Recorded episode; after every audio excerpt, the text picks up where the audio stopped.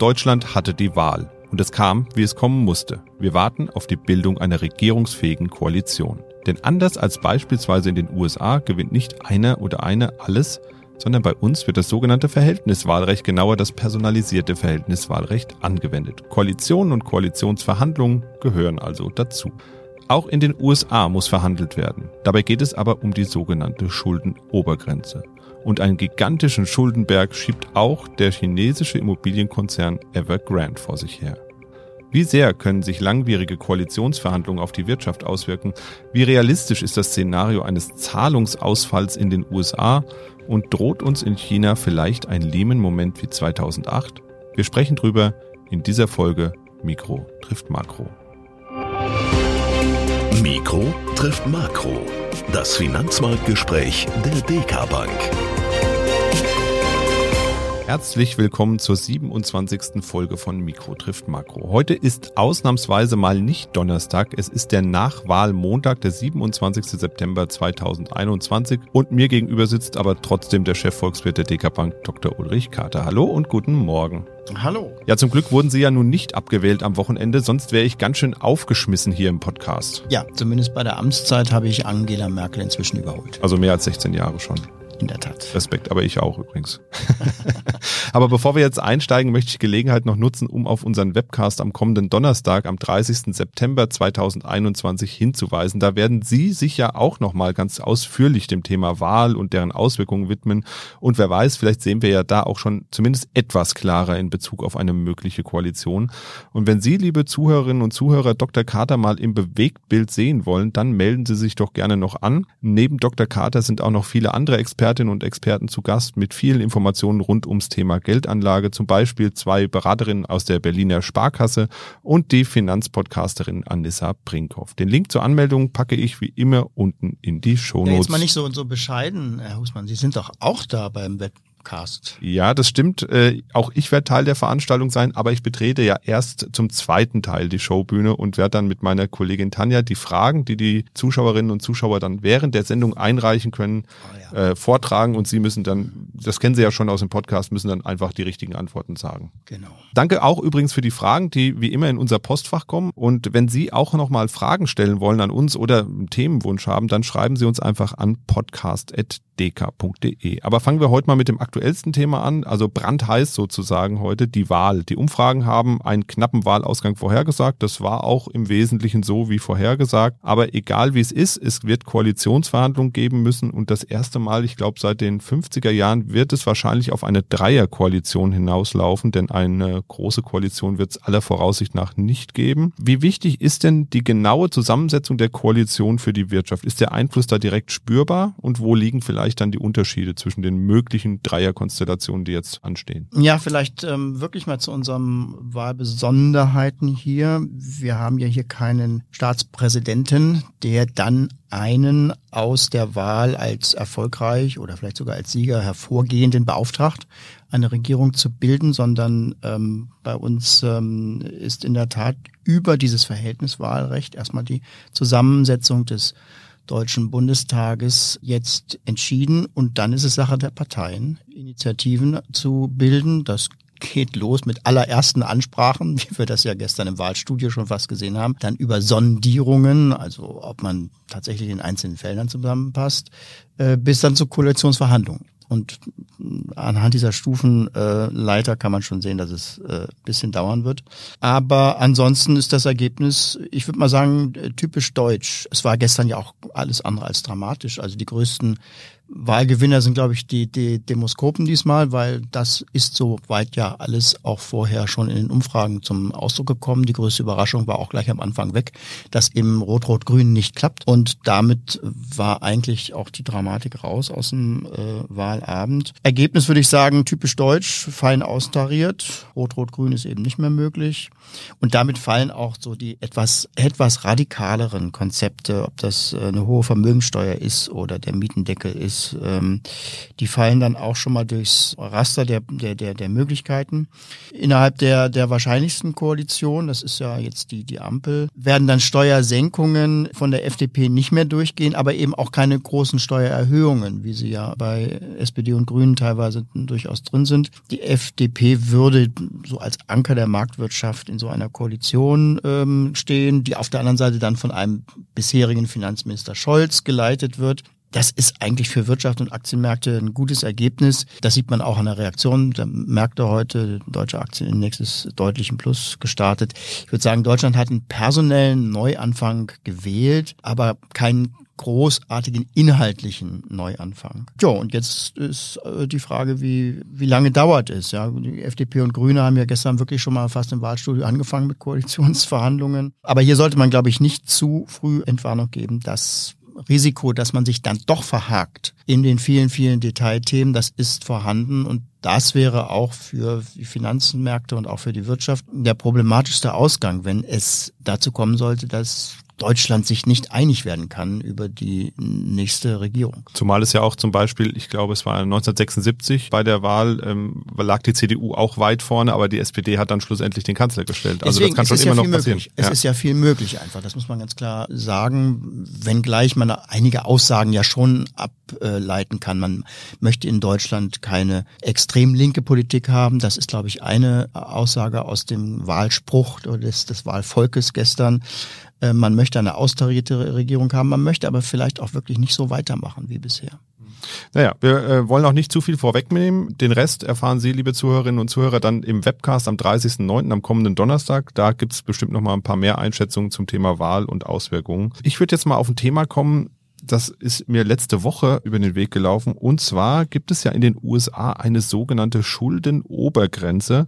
Und bevor wir jetzt ins eigentliche Thema und die Problematik einsteigen, würde mich nochmal interessieren, was ist denn das überhaupt genau und wie funktioniert das System dort? Ja, wir haben die Schuldenbremse. Die äh, USA haben die Schuldenobergrenze. Diese Einrichtungen haben äh, gemeinsam, äh, dass sie verhindern sollen, naja, dass, dass sich die heutigen Akteure in der Politik das Leben zu einfach machen, indem sie einfach Geld ausgeben und Geld aufnehmen, zu Lasten eben der, der zukünftigen äh, Politiker und auch, auch der Bürger. Das ist der, der, der Sinn von solchen Selbstbeschränkungen in den demokratischen Systemen, die eben dazu neigen, zu sehr im Heute zu leben und äh, die Zukunft, zumindest die weiter entfernte Zukunft, dann ähm, zurückzustellen. Die deutsche Lösung ist eine härtere Lösung. Die Schuldenbremse ist im Grundgesetz verankert.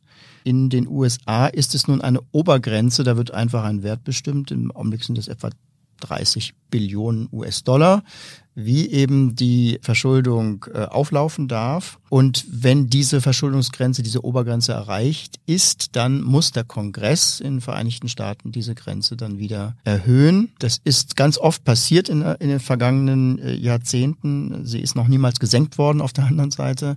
Was aber auch dadurch verständlich ist, dass natürlich die Wirtschaft in den letzten Jahrzehnten nicht nur in Amerika, sondern überall eben größer geworden ist, enorm gewachsen ist und deswegen also eine größere Schuldenlast dann durchaus auch verkraftbar ist. Aber dass das nicht aus dem Ruder läuft, das ist eben in Amerika der Sinn dieser Obergrenze. Okay, jetzt, jetzt habe ich jetzt schon mal verstanden. Diesmal haben Sie ja keine Bratwurst gebraucht, um es mir zu erklären. Was ist aber jetzt das genaue Problem der Schuldenobergrenze? Soweit ist es ja ähm, verständlich. Also die wird irgendwann erreicht. Da muss man schauen, wird sie erhöht oder ähm, gesenkt. Was letztere wohl kaum. Also wo liegt das Problem denn dabei jetzt? Naja, regelmäßig, wenn die Schuldenobergrenze erreicht ist, ähm, versucht dann die jeweilige Opposition in den Vereinigten Staaten Staaten, diese Situation auszunutzen, um eigene Forderungen eben durchzusetzen, als Preis dafür, dass man der Erhöhung der Schuldengrenze, die ja dann eigentlich der gerade herrschenden Partei dann zugutekommt, dass man eben da etwas herauswirtschaftet. Und dieser Streit, der ist in den letzten Jahren immer härter geworden. Die Demokraten und Republikaner in den Vereinigten Staaten stehen sich immer unversöhnlicher gegenüber, sodass dieser Hebel der jeweiligen Oppositionspartei dann immer vehementer genutzt wird. Und das ist dann sehr unangenehm, denn wenn die Obergrenze erreicht ist, dann muss der Staat eben wirklich mit dem auskommen, was er an Steuereinnahmen hat. Das ist viel zu wenig. Und die Amerikaner sind schon wieder in dem Bereich, wo die Schuldenobergrenze erreicht ist. Und dann darf eben der Staat nur noch ähm, das Notwendigste ausgeben, sozusagen das wird dann immer weniger, bis zum Schluss sogar die Regierungseinrichtungen geschlossen werden. Das ist der sogenannte Shutdown. Das heißt also, die ähm, Ämter, insbesondere diejenigen Einrichtungen, die als nicht lebenswichtig angesehen werden, das sind dann natürlich zuerst wieder die kulturellen Einrichtungen, Museen, aber eben auch die Ämter werden geschlossen, die Beschäftigten nach Hause geschickt, die kriegen auch kein Geld. Insofern kommt die Bratwurst dann doch vielleicht da wieder rein, weil man sie sich dann nicht mehr leisten kann. Das Geld wird nachgezahlt, wenn dann die Schuldengrenze erhöht ist, aber das ist eben die, ähm, die Situation, wobei der ähm, Shutdown, so unbequem er ist, noch nicht mal das Schlimmste ist. Aufhören tut der Spaß dann eben bei der Bedienung der Staatsschulden. Jetzt ist es ja so, dass schon eine ganze Menge Schulden angehäuft worden sind. Wir haben es eben gehört, 30 äh, Billionen. Das ist ja schon echt eine riesige Zahl auch. Die Frage ist jetzt ja, würde da nicht vielleicht dann so ein Schuldenschnitt helfen, das ganze System mal wieder zu resetten und mal sagen, so jetzt äh, gehen wir mal den Schritt, der ist zwar vielleicht bitter erstmal, aber hilft uns langfristig weiter, um da aus diesem Teufelskreis mal wieder rauszukommen? Eine der festen Gewissheiten am weltweiten Finanzmarkt ist, dass US-Schuldverschreibungen immer zurückgezahlt werden. US-Schuldverschreibungen sind die sichersten Schuldverschreibungen der Welt. Jetzt kann man natürlich sagen, was daran so schlimm, äh, irgendwo fällt doch immer irgendwas aus und man gewöhnt sich doch am Ende an alles. Es mag alles sein, aber am Finanzmarkt oder der Finanzmarkt ist der Ort, wo Erwartungen gehandelt werden. Am Finanzmarkt werden Erwartungen über die Zukunft ähm, gehandelt und eben eine der sichersten Erwartungen, die wir in diesem Bereich haben an den Weltfinanzmärkten, ist, dass eben eine US-Staatsanleihe nicht ausfällt. Und wenn nur ein einziger äh, Treasury Bonds heißen sie ja in den Vereinigten Staaten, eine Zahlungsstörung erfährt, dann wäre eben die festeste Erwartung an den Weltfinanzmärkten in ihren Grundfesten erschüttert. Und diese Reaktion kann man gar nicht überbewerten oder zu, zu hoch einschätzen, die dann folgen würde. Es ginge los, dass eben sehr, sehr viele ähm, Halter von US-Staatsanleihen ihre Staatsanleihen verkaufen würden. Der Dollar würde abstürzen, dann steigt die Inflation in den USA, die Zinsen schießen in die Höhe, die Wirtschaft äh, und die Börsen gehen in die Knie äh, der, der, der Vertrauensverlust, der internationale Vertrauensverlust wäre so desaströs, für die USA. Dagegen ist der Rückzug aus Afghanistan eine unbedeutende Meldung am schwarzen Brett. Also das ist ähm, wirklich nicht hoch genug ähm, einzuschätzen und deswegen spielt man mit dieser Option auch nicht. Und das ist auch der Grund, warum die US-Finanzministerin Janet Yellen jetzt dieser Tage mh, mm, einen, einen offenen Brief an die Abgeordneten im äh, Repräsentantenhaus und im Senat geschrieben hat und aufgefordert hat, äh, doch die Schuldengrenze jetzt möglichst äh, zügig zu erhöhen, weil eben die Konsequenzen für Amerika so desaströs wären. Bleiben wir mal bei Schulden. Evergrande ähm, ist auch ein Name, den glaube ich bis letzte Woche oder vorletzte Woche kaum jemand kannte, der nicht in Finanzmarktkreisen unterwegs war. Auf einmal äh, redet jeder über Evergrande und die gigantischen Schulden, die dieser Immobilienkonzern aus China angehäuft hat. 300 Milliarden US-Dollar Schulden stehen da auf der Uhr. Das ist eine ganze Menge Geld für ein einzelnes Unternehmen. Und ja, irgendwie klingt das auch nicht so wirklich gesund und eigentlich läuft der Immobilienmarkt in China seit Jahren sehr gut. Ich frage mich da so ein bisschen, wie konnten die überhaupt so viele Schulden anhäufen? Liegt das am Geschäftsmodell oder hat das andere Gründe? Ja, in der Tat. Das ist ähm, wieder eine der, der größten Schieflagen. Wir können das ja mal vergleichen. Äh, Lehman waren damals äh, 600 Milliarden, als die äh, Investmentbank äh, Lehman im Zuge der Finanzkrise pleite ging. Griechenland, dann zwei Jahre später in der Euro-Finanzkrise, hatte eine vergleichbar hohe Verschuldung mit 300 Milliarden, etwas mehr.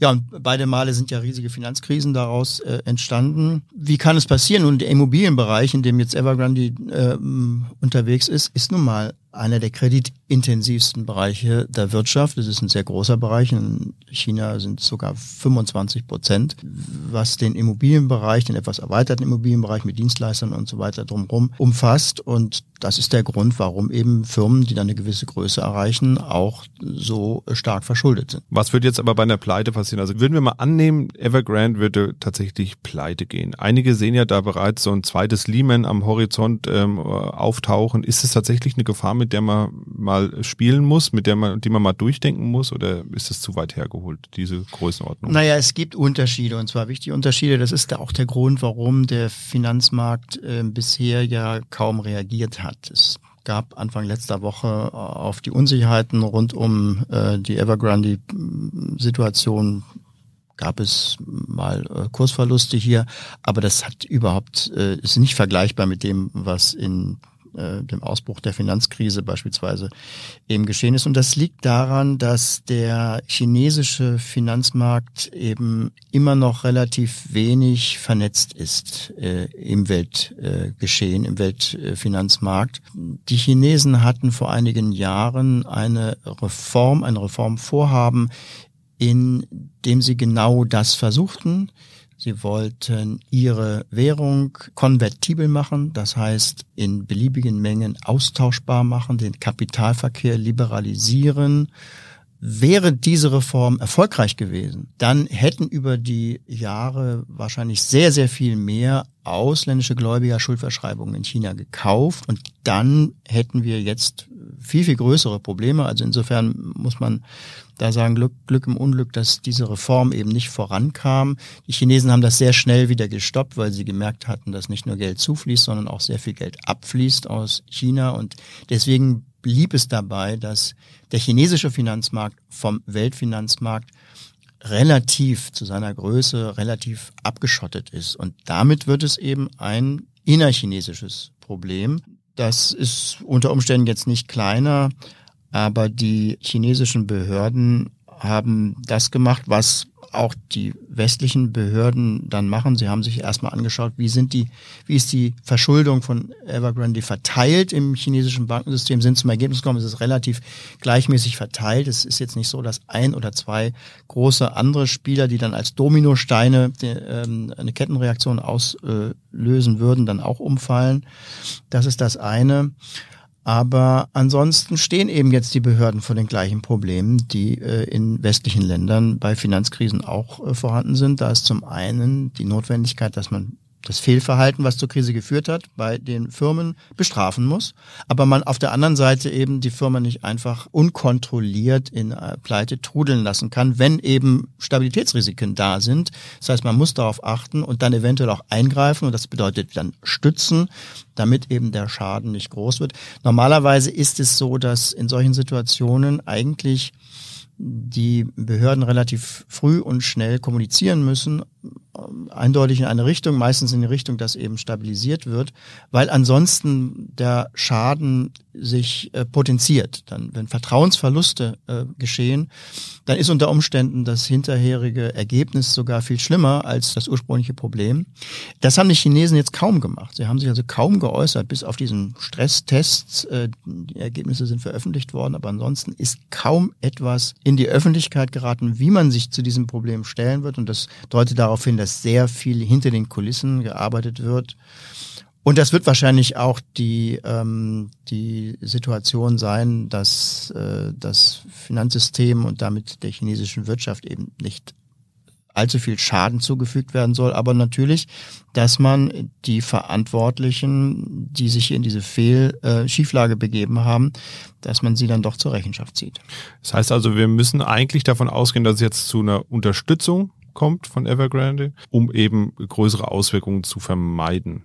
Wir wissen ähm, noch äh, nicht, das Bild hat sich noch nicht verdichtet, wie groß die Schieflage ist. Das heißt also, wie viel dieser Schulden eben tatsächlich ausfallgefährdet sind. Es sind auch schon Zinszahlungen nicht gelaufen. Das heißt also, ähm, dass Evergrande so erhalten wird, ist ganz unwahrscheinlich. Es wird sicherlich ähm, zerschlagen, abgewickelt und dabei wird es auch Forderungsausfälle geben. Da in China es kein Insolvenzrecht gibt, ist über diese Art der Abwicklung noch viel weniger gesagt als in vergleichbaren Fällen, die, die wir kennen, wenn große Unternehmen in Marktwirtschaften, westlichen Marktwirtschaften nicht mehr zurückzahlen können oder am Rande einer Pleite stehen oder eben auch schon deutlich ist, dass sie abgewickelt werden müssen, dann gibt es ja auch hierzulande sehr viele politische Einwirkmöglichkeiten.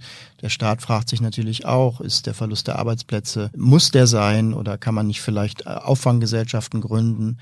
Da wird sehr viel politisch entschieden, aber es gibt eben auch ein Insolvenzrecht, wo sehr viele Dinge auch schon drinstehen, Rechte und Ansprüche und auch Reihenfolgen von Ansprüchen festgelegt sind. Das ist in China nicht der Fall. Deswegen wird die gesamte Abwicklung von Evergrande äh, eine rein politische Entscheidung sein.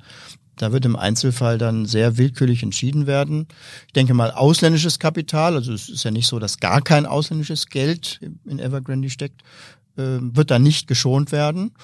Und ähm, naja, das Ausland guckt natürlich sehr, sehr äh, nicht nur interessiert, sondern aufmerksam zu, wie jetzt diese Situation gehandhabt wird. Denn in der Zukunft benötigt China ausländisches Kapital mehr und mehr und deswegen ist es jetzt schon wichtig, wie solche Fragen dann behandelt werden.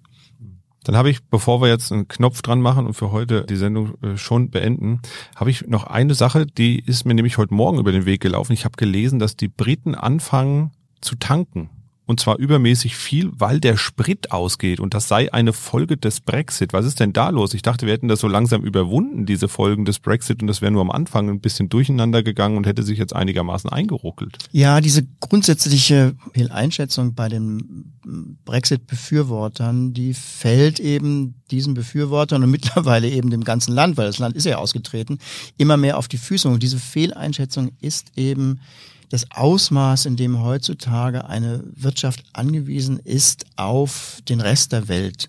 Diese Arbeitsteilung, die sich in den letzten Jahrzehnten unter der Überschrift Globalisierung entwickelt hat, die ist doch so durchdringend, dass sie uns eben äh, während unseres gesamten alltäglichen Lebens begleitet, ohne dass wir das eigentlich wissen.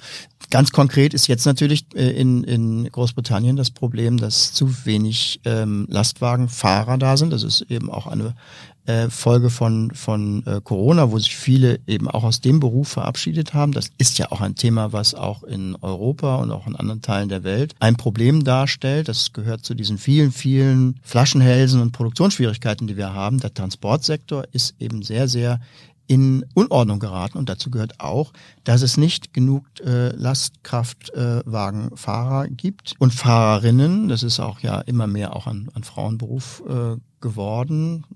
Und das bedeutet, dass das eigentliche Versprechen des Brexit, nämlich die, die, die Einwanderung zu äh, begrenzen und zurückzufahren, jetzt zumindest in dem Bereich aufgegeben wird. Jetzt werden 5000 äh, Visa verteilt. Hoffentlich gibt es überhaupt die Menschen, die nach Großbritannien wollen. Und jetzt werden irgendwelche Notfallpläne hm, gezogen. Dann sollen also jetzt schneller Führerscheinprüfungen für Lastkraftwagenfahrer dann durchgeführt werden. Aber das, glaube ich, sind eher so rhetorische äh, Pflaster. Das Problem liegt eben darin, dass man als Wirtschaft so sehr eingebunden ist in die Weltwirtschaft, dass der eigene Entscheidungsspielraum eben begrenzt wird oder man lebt eben mit den Einschränkungen. Das ist ja auch möglich, wenn man sagt, die Entscheidungsgewalt und die Souveränität, die man zurückgewinnt, die erkauft man sich sehr gerne mit solchen Einschränkungen. Nur wurde natürlich im Brexit-Wahlkampf darüber nicht geredet. Ja, dann machen wir für heute mal hier zu. Äh, ich würde mich freuen, wenn einige unserer Zuhörerinnen und Zuhörer zu Zuschauerinnen und Zuschauern werden würden und uns beim Webcast am Donnerstag Gesellschaft leisten würden. Und wenn Sie keine Zeit haben, können Sie sich das auch noch für gewisse Zeit danach anschauen und äh, da noch mal reinschauen. Ansonsten empfehle ich einen Besuch auf unserem YouTube-Kanal der DK. Da finden Sie die aktuelle Folge vom Investieren zum Sinvestieren, in der sich Frau Dr. Bortenlänger vom Deutschen Aktieninstitut und ihr Kollege Dr. Holger Bahr zum Thema Wertpapierkultur in Deutschland unterhalten. Eine sehr interessante Unterhaltung, wo man viel mitnehmen kann, auch viel erfährt über die Anlegerinnen und Anleger, die in Deutschland in Aktien investieren. Und ähm, dann vielleicht noch, äh, so viel sei schon mal verraten, ein kleiner Hinweis auf eine Serie, die wir starten, die sich dann mit unterschiedlichen Aspekten der Geldanlage beschäftigen wird. Das heißt dann DK Finanz Know-how. Und da versuchen wir auch ein paar mehr Einblicke zu bringen in sehr spezielle Themen. Ja, das war's von uns für heute. Machen Sie es gut und bis bald. Mikro trifft Makro ist ein Podcast der DK Bank. Weitere Informationen zur DK Bank finden Sie unter www.dk.de-dk-gruppe.